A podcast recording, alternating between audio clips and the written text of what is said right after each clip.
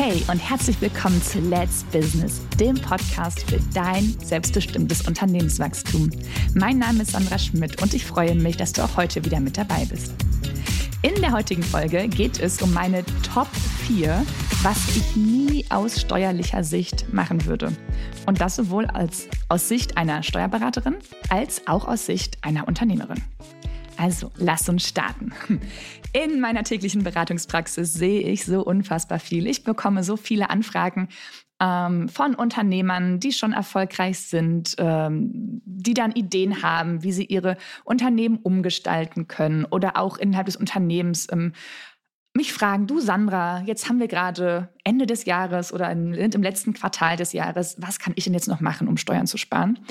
Das ist wenn man es noch innerhalb des Jahres fragt, ist schon mal ganz gut, denn dann kann man tatsächlich noch irgendwas ähm, machen, um die Steuerlast zu reduzieren. Was es sein könnte, schauen wir uns gleich im Nachgang an. Wenn das Jahr um ist, ist es meistens zu spät, weil wir uns ja im Steuerrecht immer das Kalenderjahr anschauen, so zumindest in meisten äh, Fällen als Grundsatz. Und wenn dann die Frage kommt, ah ja, jetzt haben wir hier Oktober, November und ich habe gute Gewinne, was kann ich denn auch machen? Dann sage ich sehr, sehr gerne, ich kann dir eine große Rechnung schreiben. Dann hast du noch Kosten dieses Jahr und ich habe Einnahmen und mein Cashflow ist super und deiner ist dann nicht mehr so toll. Ähm, daran merkst du schon, dass es für mich ein ganz wichtiger Punkt ist, dass ich nie etwas machen würde, nur um Steuern zu sparen. Also, ne, dass ich jetzt meinem Mandanten eine riesengroße Rechnung schreibe, wird natürlich verhelfen, dass sie Steuern sparen, macht aber keinen Sinn, weil es ja wirtschaftlich äh, totaler Humbug ist.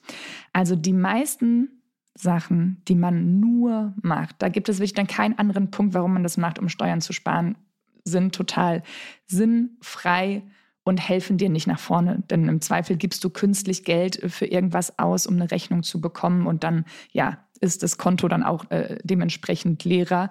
Und du hast es vielleicht geschafft, die Steuern zu sparen, aber am Ende, wenn du dich unternehmerisch betrachtest und deine Liquidität anschaust, ja, hat es dich überhaupt keinen Schritt nach vorne gebracht.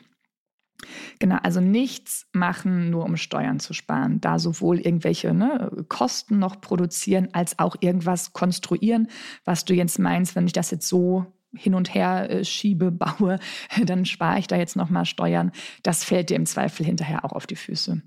Also davon solltest du dich verabschieden. Du solltest immer dein gesamtes Unternehmen betrachten. Und da ist die Steuer ist ein Teil davon, aber die Steuer ist nicht alles.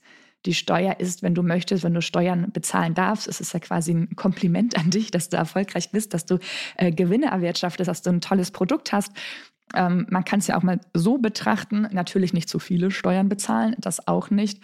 Aber da jetzt ins letzte Zitronenpressen ähm, einzusteigen, macht wirklich wirtschaftlich keinen Sinn. Also das ähm, ist sicherlich ein äh, wichtiger Punkt, den ich äh, gerne mitgebe. Ansonsten kann ich gerne hohe Rechnungen schreiben und so kannst du deine Steuerlast äh, reduzieren. Genau.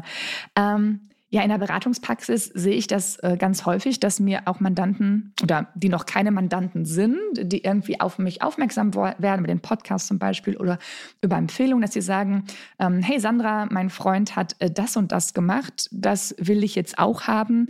Ähm, was kostet das denn, wenn du das für mich umsetzt?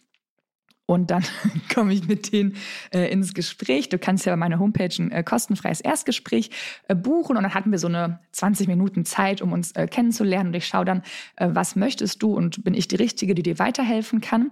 Und in diesen äh, Gesprächen merke ich dann häufig, dass der Unternehmer, der jetzt gerne meine Hilfe haben möchte, dass der gar nicht unbedingt verstanden hat, was sein Freund macht. Also er hat dann gesehen oder sein Freund hat ihm berichtet, ich habe jetzt das so und so umgebaut oder habe noch die dritte GmbH gegründet, weil das macht bei mir total Sinn.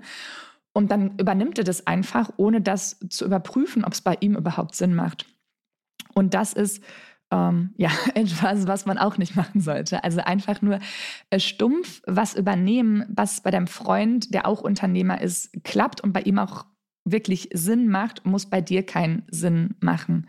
Denn Ne, Steuerrecht ist nämlich auch gerne das Bild eines Maßanzuges. Also du kannst nicht, ne, nur weil dein Freund jetzt den perfekten Maßanzug für dich hat, kann der bei dir trotzdem zu groß oder zu klein sein. Das heißt, da müssen noch extra äh, Sachen dann für dich angepasst werden. Das heißt, wenn du irgendwo ein Firmenkonstrukt, weiß ich nicht, äh, im Internet äh, findest, auf YouTube da denkst, okay, wow, das ist super, das brauche ich auch hm, mach noch einmal Stopp, geh noch mal einen Schritt zurück, hinterfrag das und schau, ob das wirklich für dich das Richtige ist. Denn nur weil es bei anderen Sinn macht, muss es bei dir keinen Sinn machen. Nur da fängt schon bei der persönlichen Situation an.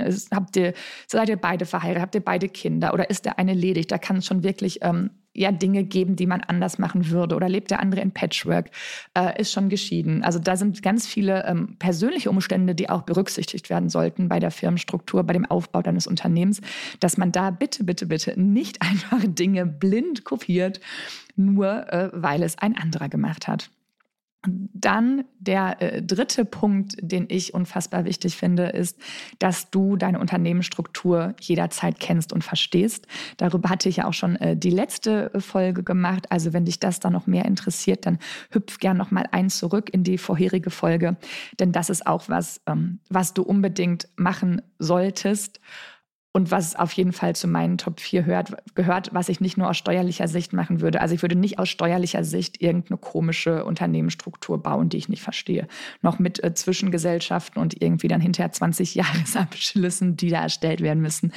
Also das ähm, kannst du machen, hm, macht aber vielleicht nicht unbedingt Sinn und gibt dann auch dir kein gutes Gefühl, wenn du dein Unternehmen nicht verstehst. Also als Unternehmer möchtest du ja dein Unternehmen auch verstehen. Du möchtest ja jederzeit handlungsfähig sein. Du bist ja Unternehmer, weil du gerne etwas unternimmst, weil du Entscheidungen triffst, weil du handeln möchtest.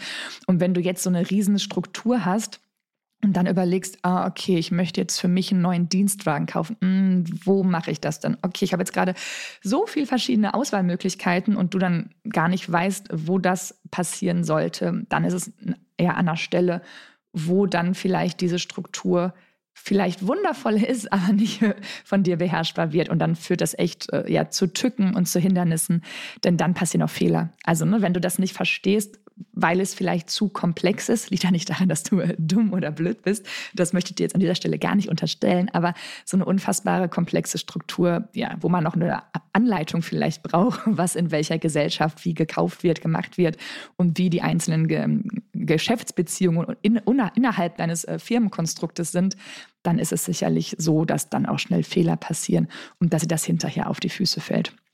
Also da sollte es klar, smart und für dich wirklich jederzeit nachvollziehbar sein. Ich habe Mandanten, die kommen dann und sagen, ach Sandra, wie war das nochmal 2019? Wie sah meine Firmenstruktur da aus? Ich habe überhaupt keinen Überblick mehr. Äh, kannst du mir das nochmal irgendwie äh, schicken? Und wie sieht die jetzt gerade aus? Und wie sind wir überhaupt von da nach da gekommen? Denke ich immer, ja, dafür bin ich da. Ich habe die Unterlagen. Ich kann es dir gerne ne, zeigen, nochmal aufmalen, nochmal erklären. Aber ein richtig guter, ähm, richtig gutes Gefühl ab. Ich auch dann als deine Beraterin, wenn ich sehe, okay, yes, das ähm, hast du jetzt verstanden und du kannst damit umgehen und du kannst die Struktur auch richtig leben. Also das ist ja, die Struktur ist ja zum einen im ersten Schritt auf dem Papier oder erstmal als Idee, dann ist sie auf dem Papier und dann muss sie ja anfangen zu leben und die kann nur richtig leben, wenn du das verstehst. Äh, ich muss gerade zurückdenken und etwas schmunzeln. Ich hatte vor äh, zwei, mittlerweile drei Wochen mein letztes ähm, Seminar, wo ich dann auch innerhalb von zwei Tagen Unternehmen gezeigt habe, wie sie ihre Firmenstruktur richtig zum Leben erwecken. Und das ist immer wunder wunderschön, wenn da äh, Unternehmer sitzen, die haben häufig die GmbH und Holdingstruktur und wissen gar nicht so richtig, warum sie das haben. Sie haben sich nicht richtig beraten lassen, sie haben das vielleicht einfach umgesetzt oder sie haben es damals, als sie sich beraten haben lassen, verstanden und verinnerlicht und dann aber diese Struktur nicht sofort zum Leben erweckt. Und dann kommen eben die Fragezeichen im Kopf, hm, wo investiere ich jetzt? Kann ich da Aktien drin kaufen oder kaufe ich in der GmbH Aktien oder mit dem Firmenwagen, wie mache ich das und Immobilien?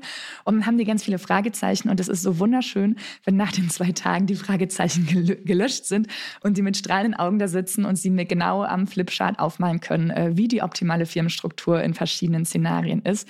Und dann sieht man, wie, ja, wie, wie selbstbewusst und äh, ja, wie toll das auch ist, dass sie dann wirklich ins Handeln kommen. Denn dafür ist die Unternehmensstruktur da, dass man sie wirklich zum Leben erweckt und nicht nur irgendwie als ähm, Konstrukt auf dem Papier hat. Das ist also mein dritter Punkt.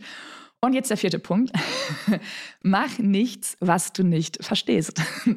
Also auch wenn du einen ganz tollen Steuerberater hast und der sagt hier, das ist ähm, für dich wirklich jetzt die ideale Struktur und du brauchst vielleicht noch da irgendwie eine atypisch stille Gesellschaft oder da macht ein Treuhandvertrag für dich Sinn, da gibt es noch dies und das und du diese Wörter schon gar nicht verstehst und du vielleicht nachfragst und du sie wieder nicht richtig, ähm, ja, zumindest nicht so erklärt bekommst, dass du sie äh, verstehst, dann lass die Finger davon. Dann mag das vielleicht sinnvoll sein, das lassen wir mal dahingestellt, aber du solltest nichts machen, was du nicht verstehst, denn du musst dahinter stehen. Und es ist auch wieder diese Handlungsfähigkeit, also mit dem richtigen Setup, der richtigen Struktur, die du beherrschst und die du auch richtig lebst und jeden Tag immer wieder neu lebst, ähm, das kannst du nur machen, wenn du das wirklich verstehst, was da geschaffen worden ist. Das heißt also Punkt 4, nichts machen, was du nicht verstehst. Genau, das waren sie, ähm, meine Top 5 der Dinger, die ich nie ausschließlich aus steuerlicher Sicht machen würde. Und zwar Punkt 1, nie was machen, nur um Steuern zu sparen. Punkt zwei, nichts machen, nur weil du es irgendwo gesehen hast beim Freund oder sonst wo und einfach blind kopieren. Das kann total schief gehen. Deine Unternehmensstruktur wirklich jederzeit kennen, verstehen, um sie auch wirklich richtig, richtig leben zu können. Denn nur dann macht sie Spaß und ist äh, wundervoll. Und Punkt vier, nichts machen, was du nicht verstehst. Ja, in diesem Sinne, ich freue mich, wenn dir die Folge gefallen hat, wenn du was mitnehmen konntest. Ich freue mich, wenn du den Podcast abonnierst und ihn auch gerne zwei bis drei Freunden von dir weiterempfiehlst, denn so können wir noch mehr äh, wundervolle Unternehmer erreichen und unser Wissen teilen. In diesem Sinne, deine Zeit ist jetzt. Let's Business, deine Sandra.